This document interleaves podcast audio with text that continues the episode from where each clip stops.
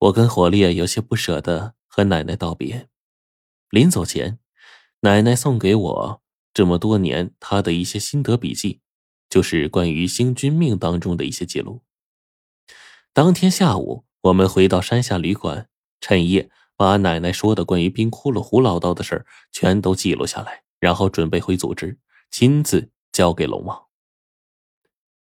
第二天开始啊，我就把当地买的土特产邮寄回了老家，又给白程程那丫头带了些好玩的东西，跟火烈就踏上了到达长安的飞机。等回到这里，已经是第二天下午，我跟火烈去找龙王报道。把这份材料呈给了龙王。此刻的龙王竟然眼冒金光，一脸的激动。这时候，我终于趁机问了龙王个事儿：“龙王，白老爷子的孙女白程程要打开禁地的囚牢，嗯，见他母亲临危一面。您看，这件事儿，白程程已经知道了。哎呀，龙王想了想，随后叹了口气说。”不让程程去见是不行的，进去可以，不过那时你们一定要注意囚牢里的动静，那里面随时随地都有危险。明天吧，我让小月通知你们去见上一面。龙王刚说完话，顿时我便高兴的向他表达谢意。只是到了这个时候，龙王忽然想起了一件事儿：你们上次进去秦岭大山，最开始。在郭道长和齐先生带领下，当时我们抓住了那个仿制品冰窟窿，并用它行走在最前面开路。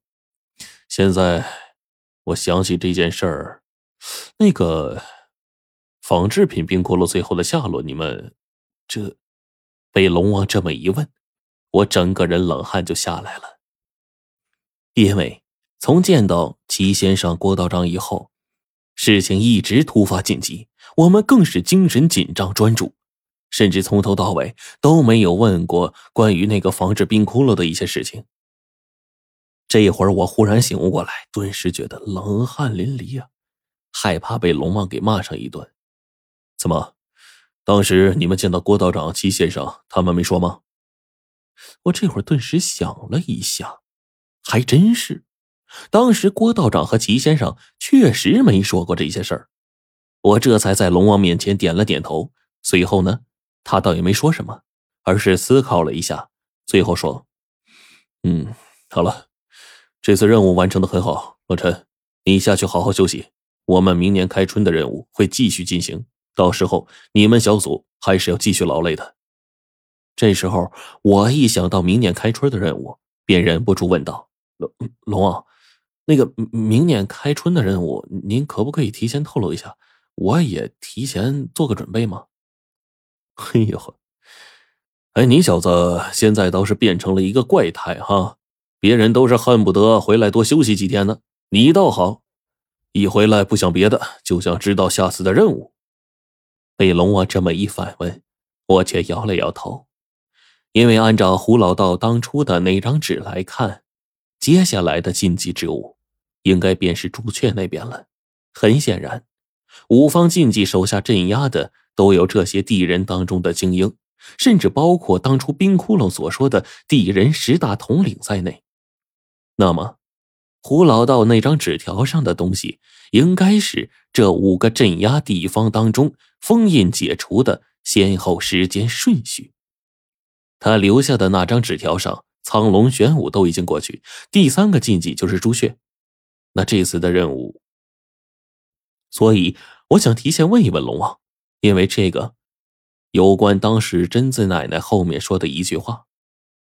终于，也在这个时候，龙王不再对我隐瞒，而是点了点头，随后说：“开春之后，南方朱雀禁忌的封印会解开。这是我跟冰窟窿最开始见面，当时商量行动计划的时候就已经写好的时间表。”一直放在我这里，作为接下来的行动总纲执行，你明白了吗？我顿时点了点头。能从龙王的嘴里问出这些信息，已经是极为不容易了。这会儿，我经过龙王的确认，果然说的是这个信息，顿时也就不那么绕弯子。我直接便对龙王说：“龙王，贞子奶奶，哎，不对，那位隐居的老前辈曾经说，如果事情有关朱雀，他会再次出山。他真的这么说？”龙王一听我这话，顿时激动的无以复加，于是他干脆一拍巴掌，忍不住激动说：“哎呀，如果他老人家能帮忙，这次的事情就容易多了。”当即，龙王就更加的喜笑颜开，看得出来，贞子奶奶在龙王心里那就是崇拜偶像似的，类似于一个让人膜拜的神祇一样。这会儿看到他这么高兴，我顿时心情也好了许多。晚上。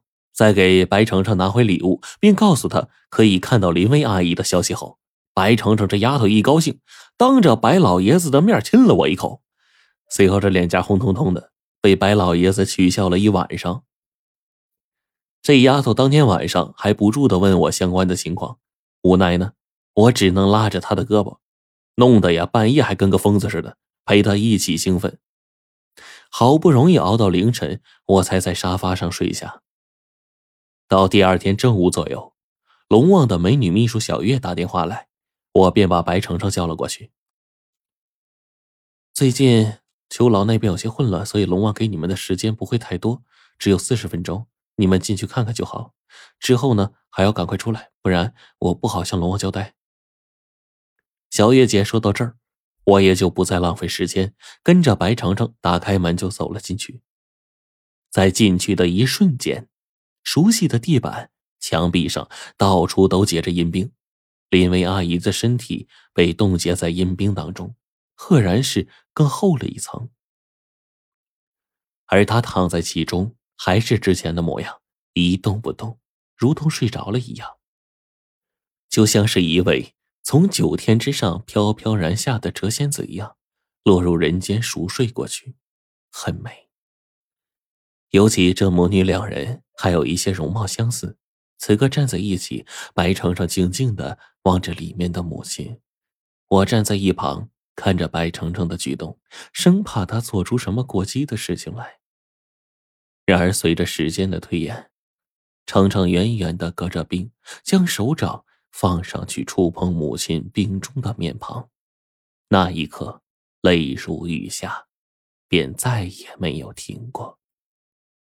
时间一直推移，到了最后十分钟，此刻的白程程泪水便止住了，他更是没说一句话，一直只是默默的抽泣着。